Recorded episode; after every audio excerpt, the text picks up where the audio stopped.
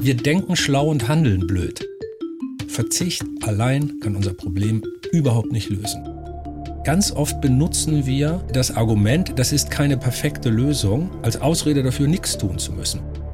Jeder kann was tun. Also keine Ausreden und sagen, ich bin eine kleine Wurst und kann nichts ausrichten. Jeder und jede kann was tun. Beim Einkaufen, beim Urlaub buchen, im Garten, auf dem Balkon, überall. Besser Leben, der Nachhaltigkeitspodcast. Einer unserer Bayern 1 Premium Podcasts. Hören Sie zum Beispiel auch mehr gute Gespräche mit unserem preisgekrönten Radiotalk, die blaue Couch. Und jetzt nachhaltige Tipps für Ihren Alltag mit Melita Walam und Alexander Dalmus. Besser leben. Und wir freuen uns, dass ihr auch diese Woche wieder eingeschaltet habt. Ich bin Melita Walam. Und ich bin Alexander Dalmus. Und wir versuchen gemeinsam nicht das ganz große Rad zu drehen, sondern mit kleinen Schritten im Alltag ein bisschen umweltbewusster zu leben. Und hin und wieder laden wir uns prominente Gäste ein. Männer, Frauen, die viel prominenter sind als wir. Und diesmal haben wir Dirk Steffens da. Schön, dass du bei uns bist. Hi. Dirk Steffens, Wissenschaftsjournalist, einer der bekanntesten Umwelt- und Artenschützer. Ich denke mal, die meisten von euch werden ihn aus dem Fernsehen kennen, ne? von Terra X, einer Sendereihe, die du schon seit sehr, sehr vielen Jahren machst für das ZDF. Und jetzt machst du was ganz Neues bei Geo? Ja, also wir reden über das Heft. Also wie früher, die Älteren werden sich Aha. erinnern, es gab Dinge, die kamen aus Druckmaschinen, sind äh, also bedrucktes Papier. Man kann das kaufen, mit nach Hause nehmen und dort lesen. Und ich bin ja in dieser Zeit geboren, als das noch üblich war. Da gab es diese grünen Hefte Geo. Und als ich 14 war, ich bin Norddeutscher, also meine Familie lebt seit äh, gefühlt drei Millionen Jahren hinterm Deich wahrscheinlich die Amöben direkt aus dem Schlick der Nordsee an Land. Also da komme ich her. Und wir hatten nicht so viel Geld zu Hause. Und ich habe zum ersten Mal einen Winterurlaub in den Bergen machen können, da war ich 14. Und meine Eltern haben gesagt, okay, ähm, wir spendieren den Skikurs, was ein Riesending war, weil das ja nicht so billig ist. Dann habe ich gesagt, nö, auch Skikurs, Berge pff, ne? Ich hätte lieber ein Geo-Abo, weil ich dieses Heft so faszinierend fand. Die haben diesen Claim, die Welt mit anderen Augen sehen. Und davon habe ich schon als kleiner Junge geträumt. Ich habe mit sechs Mal einen Tierfilm gesehen und beschlossen, das mache ich auch, wenn ich groß bin. Und äh, so war war Geo für mich immer dieses Fenster in die Welt. Und dass es nur 40 Jahre gedauert hat, bis ich endlich da arbeiten darf, äh, möchte ich gerne als persönlichen Erfolg verbuchen. Das heißt, du fängst dann jetzt an als was genau? Ich habe äh, seit gestern einen Header unter meiner E-Mail, da steht Geo Reporter. Und uh. ich finde, das ist der coolste uh. Titel, äh, noch leicht über Kanzler und Papst. Aber du wirst weiterhin Reisen und Dokumentationen machen. Was steht da als nächstes an? Also von den großen Reisen fahren wir als nächstes nach Alaska. Da war ich jetzt auch vor 15 Jahren. Übrigens die erste Faszination Erde für Terra X, die ich damals gemacht habe. Und auch da sieht man natürlich immer, wenn man in solche Länder fährt, das ist ja das, was mich in diese Rolle gepresst hat. Ich wollte ja nie so ein Umwelt-Klimaschützer-Typ werden sondern ich bin einfach ein Science-Journalist. Aber wenn du. Also Wissenschaftsjournalist, ja, für alle, die kein Französisch können. Ja, aber wenn du zwei, fünf oder, oder 17 Mal an denselben Ort zurückkommst, den du schon von früher kennst, und es ist egal, wo dieser Ort ist, ob es das Great Barrier Reef ist, ein äh, Gletscher auf Grönland oder ein Stück Regenwald im Amazonas, und du siehst, egal wo du hinkommst, wie die Welt kaputt geht, dann musst du irgendwann deine eigene Haltung ändern, denn sonst bist du ein Depp. Mhm. Und bei der Wahl, Haltung ändern oder Depp sein, habe ich mich für diese Haltungsgeschichte entschieden. Aber gerade Alaska ist ja so eine Region, wo ja auch diese ganzen Ressourcen sozusagen aus dem Boden rausgeholt werden. Und das wird wahrscheinlich ein Punkt sein, den es da zu beleuchten gibt. Oder geht es da nur um Tiere? Ja, wobei wir machen ja keine Umweltfilme, sondern wir machen tatsächlich, ähm, um das nochmal auf Französisch zu sagen, naturwissenschaftlich geprägte Filme. Ähm, es geht immer darum, wie hängen die Dinge zusammen. Und wenn man das versteht, ergeben sich die Schlussfolgerungen, was man mit der Natur machen kann und was nicht, eigentlich fast immer von selbst. Und wenn man erklären kann, dass zum Beispiel die Fracking-Technologie äh, bestimmte Folgen für die Geologie hat, für den Boden, für die Fruchtbarkeit, für das Wachstum, dann für die Pflanzen und die Tiere, dann muss man niemandem sagen, Fracking ist eine blöde Sache. Ähm, meine Erfahrung ist, dass 90 Prozent aller Hörer, Hörerinnen, Zuschauenden äh, schlau genug sind, ihre eigenen Schlüsse zu ziehen. Und deshalb hören wir immer auf. An der Stelle, wo die Fakten klar sind und die Schlussfolgerung überlassen wir dann den Leuten selbst. Das finde ich ist sowieso als Journalist eine ganz anständige Haltung. Nicht mhm. sagen, wie ihr denken sollt, sondern nur sagen, was die Grundlage des Denkens sein sollte. Aber dann müsste man im Umkehrschluss ja denken äh, von sich selber, wir sind doch irgendwie alle Deppen. Denn die Informationen stehen uns allen ja zur Verfügung seit vielen, vielen Jahren. Und da muss man sich ja dann doch fragen, wollten wir das alles nicht so richtig hören oder hat man uns nicht deutlich genug gesagt, was eigentlich alles so schief läuft grundsätzlich in der Welt? Die Antwort kann man mit der Überschrift versehen, äh, wir denken schlau und handeln blöd. Das ist unser Problem. Es ist nicht so, dass wir die Probleme nicht sehen würden. Es ist nicht so, dass wir sie nicht analysieren könnten. Und es ist auch nicht so, dass wir nicht Lösungen entwickeln würden. Wir setzen sie nur nicht um. Das hängt natürlich mit unserer Psychologie zusammen, die wiederum tiefe, tiefe, tiefe Wurzeln in der Evolution hat. Also wir sind ja als Art, also als moderne Art vielleicht 200.000 Jahre alt, als nicht so ganz moderne vielleicht zwei Millionen. Und diese schnellen Entscheidungen, die mir sofort einen Vorteil bringen, das ist das, was die Evolution uns eingeätzt hat.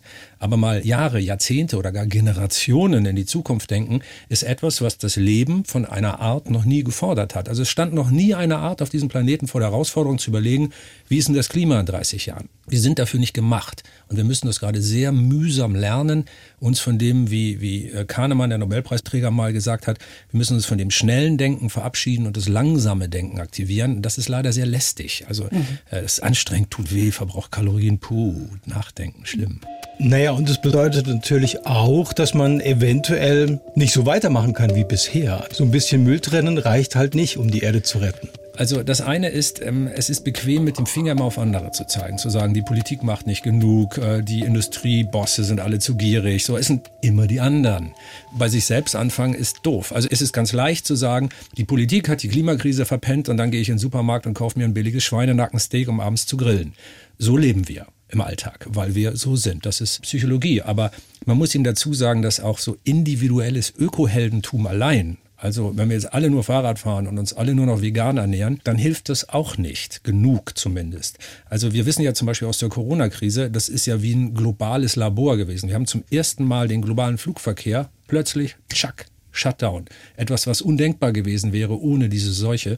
Und wir konnten zum ersten Mal messen, was so ein Shutdown für Klimaauswirkungen hat. Aber wir haben nur sechs, sieben, wenn man optimistisch ist, vielleicht acht Prozent der CO2-Emissionen eingespart. Viel zu wenig, um die Klimakrise zu stoppen. Also fällt aus diesem äh, Erkenntnisautomaten unten das Kaugummi raus, auf dem steht, Verzicht allein kann unser Problem überhaupt nicht lösen.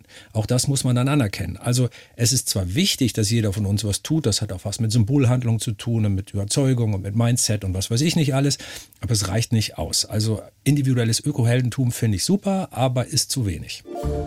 Dann lass uns doch mal konkret so in die einzelnen Themen gehen, weil äh, du hast ja gesagt, während dieses Lockdowns haben wir gesehen, dass die Welt im Grunde genommen heruntergefahren werden konnte, aber es hat im Endeffekt nichts gebracht. Was würde denn was bringen? Wir müssen nicht so oft die Frage stellen, ob wir etwas tun, sondern viel öfter, wie wir das tun. Mhm. Ich glaube, dass das die viel entscheidendere Frage ist. Also wenn wir zum Beispiel sagen, du hast gerade gesagt, beim Denken verbrauchst du Kalorien, das heißt, wir müssen essen. Also du, du, du kannst ja nicht nicht essen. Das ist keine Option. Und du kannst auch nicht weniger essen. Also ein Mensch hat halt einen Grundumsatz. Also ein Typ wie ich verbrauche vielleicht 2000 Kalorien am Tag. Das kann ich nie ändern. Das ist so.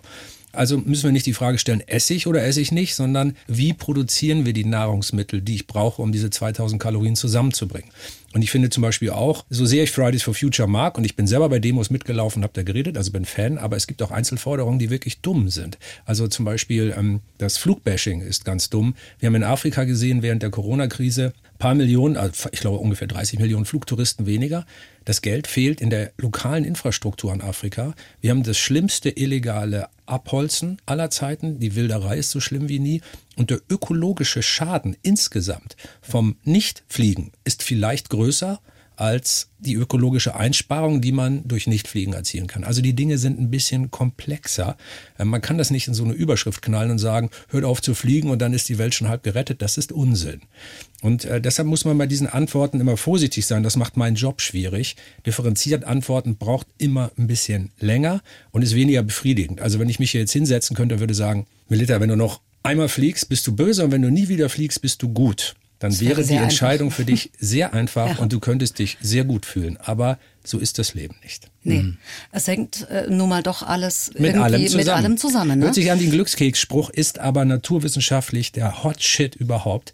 Die Geowissenschaften. Also früher hat man immer so geguckt, wie können wir einen Elefanten retten? Und dann hast du gesagt, Nationalpark und machst einen Zaun rum und keine Wilderer. Also heute ist begriffen worden in den Geowissenschaften, dass die Chemie, die Biologie, die Physik, dass der ganze Kram halt so zusammenhängt. Wenn du das Klima veränderst, hat das auch was mit dem Artensterben zu tun. Wenn diese Art ausstirbt, dann hat das was mit dem Pflanzenwachstum zu tun, die aber den Sauerstoff produzieren und das Wasser. Also alles ist mit allem verbunden. Das ist tatsächlich in den Geowissenschaften der ganz heiße Scheiß.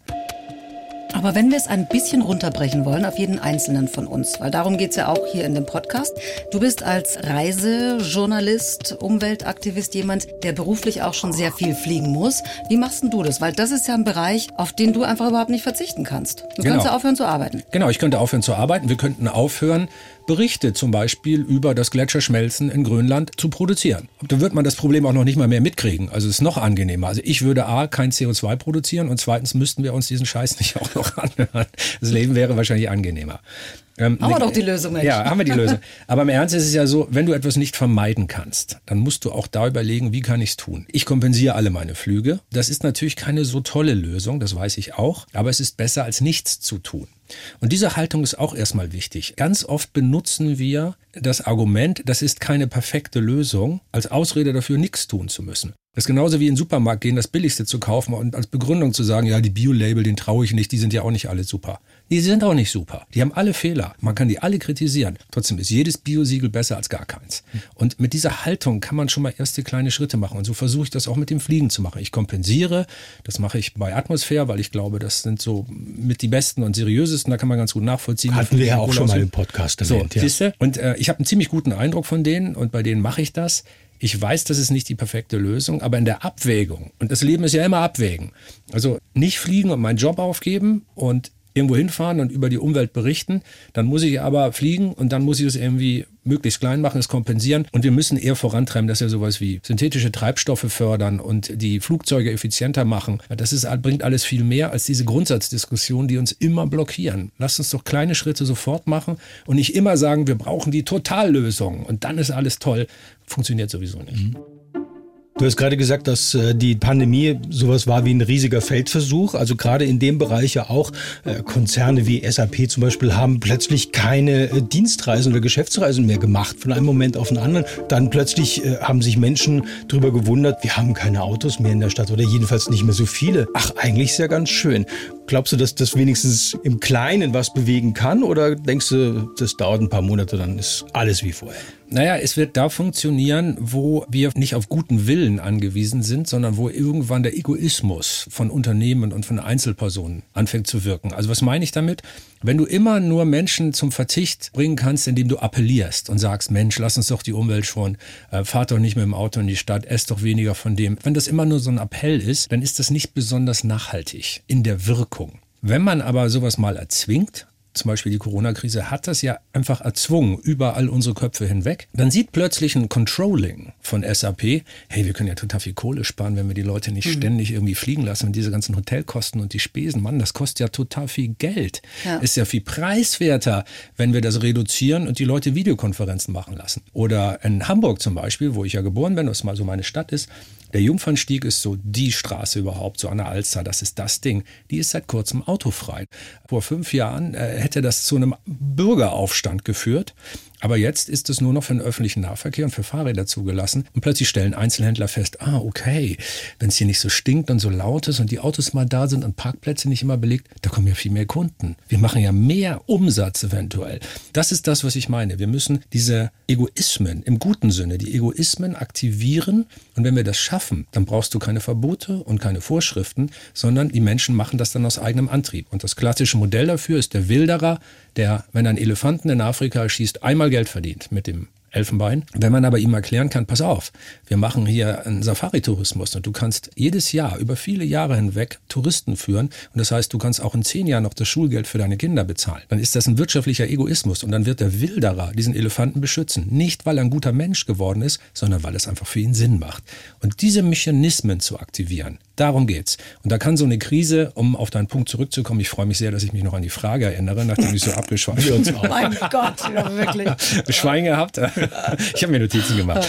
Um darauf zurückzukommen, kann so eine Krise wirklich einen Push geben, weil wir plötzlich gesehen haben, was möglich ist. Also ja. Wenn ich das nochmal aufgreifen und ein bisschen ketzerisch wiedergeben darf, auch am Beispiel dieses Wilderes sieht man, dass diese Themen attraktiv gemacht werden müssen für viele Menschen und da geht es dann oftmals auch ums Geld. Oh ja, immer. Ja. Am Gelde hängt zum Gelde drängt doch alles. Goethe, also das ist mein Lieblings-Goethe-Zitat.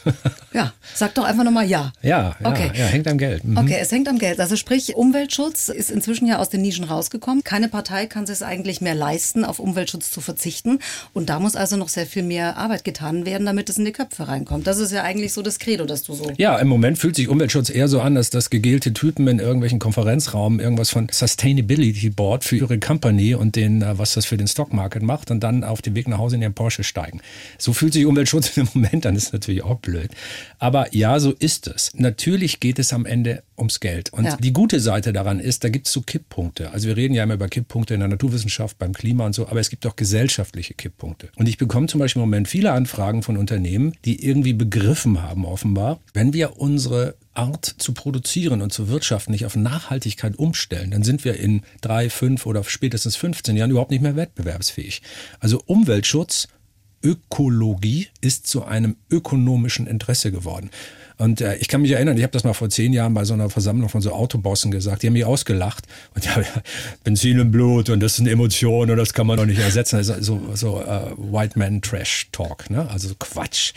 Und heute ähm, sitzen in denselben Unternehmen Typen, die einem was über die Zukunftsaussichten der Elektrotechnologie und Mobilität erzählen. Also wir dürfen denen das nicht überlassen weil die immer nur kurzsichtige Interessen natürlich verfolgen. Aber das zeigt, wenn man mal diese Mechanismen aktivieren kann, mhm. wir müssen nicht aus schlechten Menschen gute machen. Das wäre zu kompliziert. Das schaffen wir gar nicht. Aber wir müssen diesen Egoismus auch von Unternehmen einfach dafür nutzen, dass sie das Richtige mhm. machen. Und es gibt ein total verrücktes Instrument dafür. Also die meisten werden schon mal davon gehört haben. Man nennt das Steuern. Und man kann ja auch mal, statt Steuern einfach immer nur eins zu sagen, könnte man mit Steuern ja auch mal was steuern. Also äh, in die gute Richtung vielleicht. Also man kann einfach gute Sachen preiswerter machen und schlechte teurer, so wie mit Zigaretten. Ist eigentlich ganz einfach was ja jeder weiß, es wäre eigentlich ganz gut, zum Beispiel weniger tierische Produkte zu konsumieren, ob jetzt äh, Milch oder Käse oder Fleisch.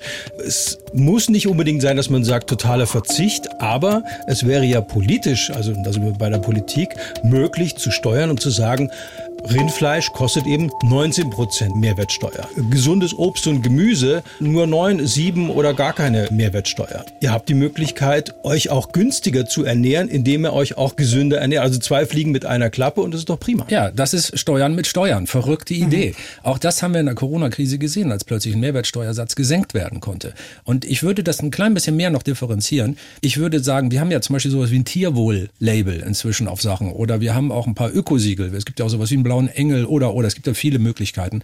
Ich möchte niemandem Vorschriften machen. Also wenn jemand meint, dass er sich jeden Tag drei Schweinenackensteak reindrücken muss, dann muss er es halt machen und dann wird er halt auch irgendwann krank. Also wir wissen ja auch, dass zu viel Fleischkonsum ja. ernsthaft krank macht und zwar gar nicht so selten. Aber wenn jemand das will, dann muss die Freiheit da sein, das zu tun. Vorschriften finde ich nicht so gut. Aber man könnte ja gut produziertes Fleisch einfach geringer besteuern als schlecht produziertes Fleisch.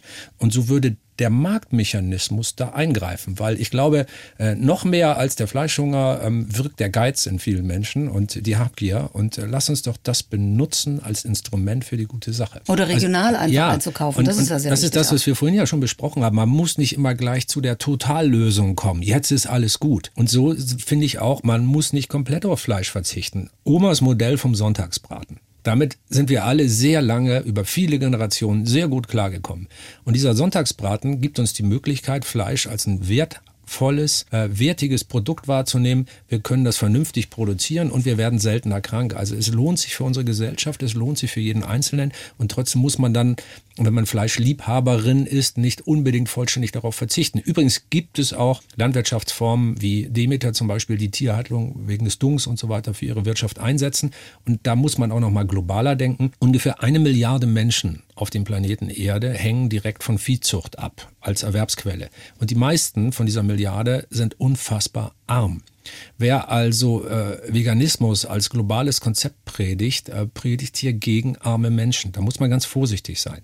Und es gibt große Regionen auf dem Planeten Erde, wenn man mal in die Mongolei geht oder wenn man in viele Regionen von äh, Argentinien geht oder erst recht in Afrika, da ist nur extensive Landwirtschaft möglich. Also da kannst du deine Viehherde mal übers Feld treiben, die grasen das ab und dann kannst du erst Monate später wiederkommen nach der nächsten Regenzeit. Aber dieser Boden gibt Ackerbau gar nicht her. Also du kannst nicht einfach sagen, ja. so, so viel Fläche benutzen wir für Viehwirtschaft, wir wandeln das alles in Ackerbau um. Das funktioniert ja. an vielen Stellen gar nicht. Also muss man auch hier wieder differenzierter antworten. Und deshalb würde ich auch nicht sagen, gar kein Fleisch unbedingt. Also mir ist das viel zu ideologisch. Das, ja. Und Ideologie finde ich eh doof.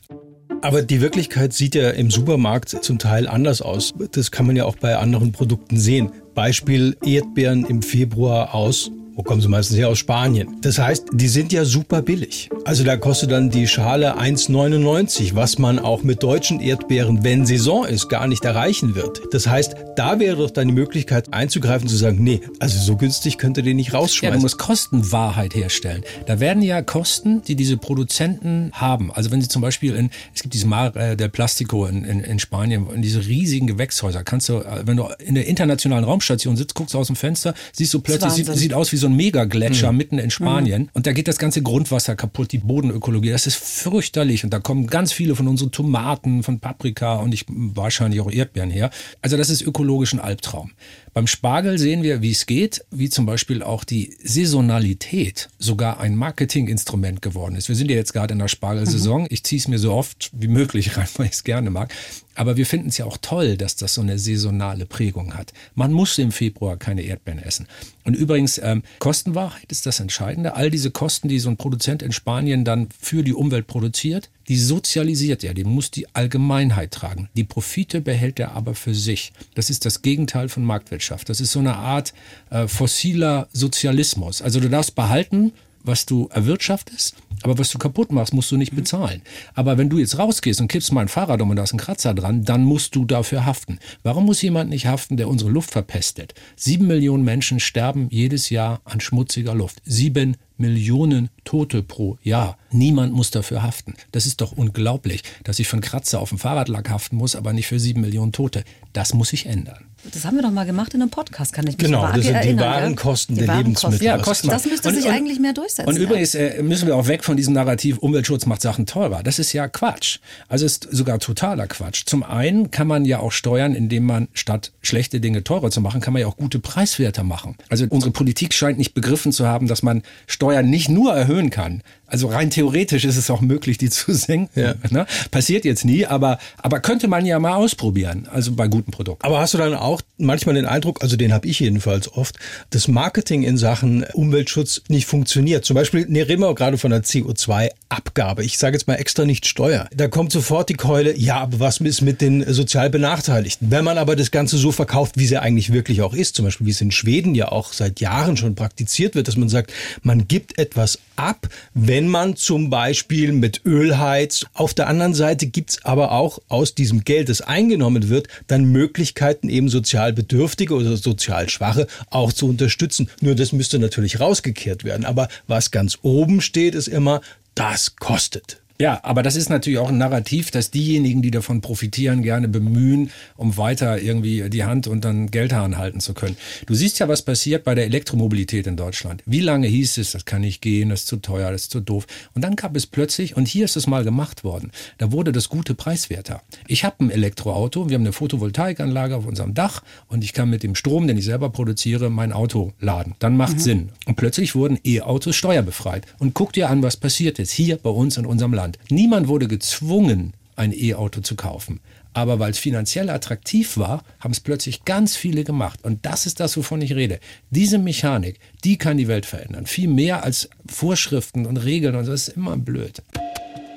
Wie begegnest du denn eigentlich Menschen, die sagen, ist doch sowieso alles egal, ist doch sowieso alles zu spät? Weil dein Ansatz ist im Grunde genommen keine Verbote, eine Mechanik anwenden, wo es irgendwo geht, dass man selber so für ja. sich irgendwie so eine Balance irgendwie halten kann, weil keiner möchte sich vor allen Dingen Dinge verbieten lassen. Jetzt gibt's aber auch die Menschen, die sagen, es ist so, so alles ein Quatsch, die Welt wird untergehen. Punkt zwei Sachen dazu. Das eine ist, es gibt natürlich Auswüchse von Konsum, da möchte ich das auch verbieten. Also wer, wer immer noch glaubt, er muss in den Alpen Heli-Ski fahren, statt mal äh, auf eine Skitour mal selber den Berg hochzugehen, da muss ich sagen, du bist Echt, also was soll denn das, du Idiot? Depp, da äh, haben wir wieder. Depp, ja. da ist wieder der Depp. Ne? Also wer sowas noch macht, nur für den persönlichen Spaß, völlig verantwortungslos und gleichgültig gegenüber allen anderen, da muss ich sagen, du bist offenbar vernünftigen Argumenten nicht zugänglich, dir verbieten wir das. Schließlich verbieten wir Leuten ja auch äh, im Laden klauen zu gehen oder anderen was auf die Glocke zu hauen. Also Wo jemand zu blöd wird, müssen wir verbieten, aber das machen wir ja in der normalen Gesellschaft auch. Und das andere ist natürlich, äh, wenn jemand zu resignativ ist, dann muss man auch mal sagen, wie viele Probleme kann man lösen, indem man den ganzen Tag sagt, das hat keinen Zweck, die Welt geht sowieso unter, das bringt ja alles nichts. Mit der Haltung löst du genau null Probleme. Aber wenn du so die Haltung hast, ich weiß zwar nicht, ob es gut ausgeht, aber lass es uns doch wenigstens versuchen. Dann hast du zumindest eine Chance, das Problem zu lösen. Und äh, da gibt es von Karl Popper, dem Philosophen, den ich äh, sehr mag, diesen wunderschönen Satz, es gibt zum Optimismus keine vernünftige Alternative. Und genau so ist es. Wir haben nur einen Planeten. Und wer der Meinung ist, wir haben den schon verloren, der kann sich vielleicht im ökologischen Sinne der Kompostierung anheimgeben, aber ich finde, alle anderen müssen versuchen, diese Welt zu einem besseren Ort zu machen, weil jede andere Haltung einfach doof ist. Du hast vorhin gesagt, es gibt Kipppunkte, aber äh, da der Biodiversität oder Artenschutz ja besonders am Herzen liegt, da gibt's ja keine Kipppunkte. Wie kürzlich jemand gesagt hat, Aussterben ist so das krasseste Statement, das man machen kann. Da gibt's auch nichts mehr, was man zurückdrehen kann. Das ist weg. Reicht's da, ich lege zu Hause eine Blühwiese an oder ich hänge Insektenhotel auf oder muss es da noch mehr geben? Das hilft tatsächlich. Also wir haben zum Beispiel in Deutschland, glaube ich, 70 äh, 17 Millionen Quadratmeter irgendwie äh, private Gärten. Da kann jeder was machen. Also wir haben, das ist richtig viel. Jeder kann was tun. Also keine Ausreden und sagen, ich bin eine kleine Wurst und kann nichts ausrichten. Jeder und jede kann was tun. Beim Einkaufen, beim Urlaub buchen, im Garten, auf dem Balkon, überall. Man kann wirklich was machen. Aber genau wie bei den anderen Themen, über die wir gesprochen haben, brauchst du auch die ganz großen Hebel. Ohne die kannst du nichts machen. Und beim Artensterben, was ja so mein Herzensthema ist, weil ich bin ja so ein krankhaft Tierliebhaber-Typ, da müssen wir leider sagen, die Fokussierung auf die Klimakrise führt dazu, dass wir die ganzen großen anderen Umweltprobleme nicht wirklich mehr mitsehen. Wir, haben, wir, wir produzieren gerade das Gefühl, wenn wir das mit dem Klima in den Griff kriegen, ist alles wieder gut. Leider ist das naturwissenschaftlicher Quatsch. Also äh, die Klimakrise ist nur ein Problem von einem großen Ökoproblem, das wir haben. Also es ist wie so ein, muss man sich wie ein Mosaik vorstellen und die Klimakrise ist ein ja, großes, wichtiges Steinchen da drin, keine Frage, aber ist nur ein Steinchen in diesem Mosaik. Wir müssen jetzt aber mal anfangen, das ganze Bild anzugucken. Und da ist das Artensterben möglicherweise, äh, wahrscheinlich, ich bin sogar davon überzeugt, das größere und drängendere Problem. Es geht nicht darum, Ranking der Katastrophen zu machen, weil diese Sachen alle interagieren und aufeinander einwirken. Aber die Fokussierung auf die Klimakrise allein ist tatsächlich gefährlich. Stell dir vor, ähm, du willst das Klima schützen und baust deshalb einen Staudamm in einem Fluss produzierst CO2-freie Elektrizität. Aber dann sterben alle Fische, die ganze Flussökologie geht hops und vielleicht verlierst du die Ernten der Landwirtschaft an den Flussufern. Und dann hast du am Ende vielleicht einen größeren Schaden als das, was du durch die CO2-Einsparung gewonnen hast. Deshalb ist diese Fokussierung gefährlich. Die Klimakrise stellt in Frage, wie wir leben, aber das Artensterben stellt in Frage, ob wir leben. Denn ohne die Artenvielfalt, der Weltbiodiversitätsrat sagt, wir haben so acht Millionen Arten, bis Ende des Jahrhunderts könnten eine Million davon aussterben. Ohne diese Artenvielfalt kann kein einziger Mensch auf diesem Planeten existieren. Kein einziger, auch nicht in einem Bunker oder sonst irgendwo. Weil die Artenvielfalt unsere Atemluft, unser Trinkwasser und unsere Nahrung produziert. Ohne die geht nichts. Wir können ohne Gletscher leben, auch sehr viel schlechter zwar, aber wir können nicht ohne Artenvielfalt leben. Das müssen wir uns immer wieder klar machen. Das ist deshalb Prio 1 bei allem.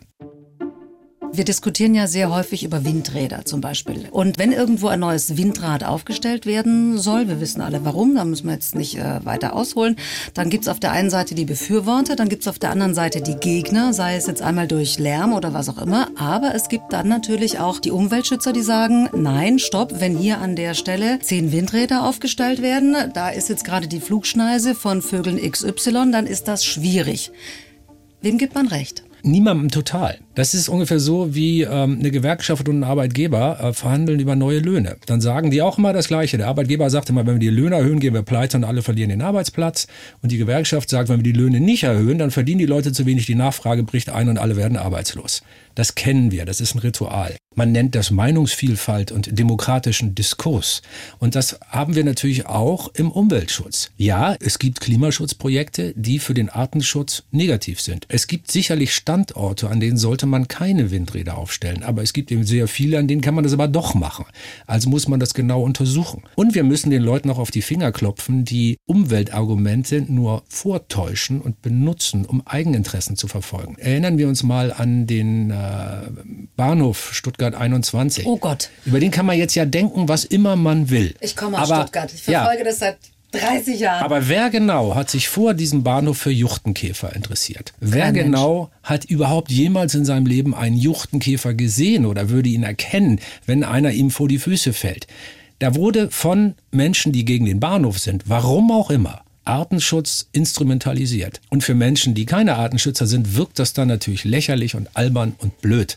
Und äh, Menschen, die Umweltschutzargumente so benutzen, äh, auf die bin ich immer besonders stinkig. Mann, lass das doch mal, lass uns doch mal vernünftig reden. Dirk Steffens, unser Gast heute in unserem Podcast. Schön, dass du da gewesen bist. Ein Abschlussstatement zum Schluss, was uns Hoffnung macht, uns optimistisch in die Zukunft blicken lässt. Die Natur ist schön und wenn wir sie lieben, dann schützen wir sie. Beim nächsten Mal geht es bei uns um Lichtverschmutzung. Wie wir auch zum Beispiel Lampen im Baumarkt kaufen können für den Garten im Sommer und dabei trotzdem die Insekten in Ruhe lassen. Und was vor allen Dingen die Lichtverschmutzung mit uns macht. Also brauchen wir jedes Licht im Garten? Wo könnte man an äh, verschiedenen Stellen einsparen? Und, und, und. Wir freuen uns aufs nächste Mal. Bis dann. Die Bayern 1 Premium Podcasts. Zu jeder Zeit, an jedem Ort. In der ARD Audiothek und auf bayern1.de. Bayern 1 gehört ins Leben.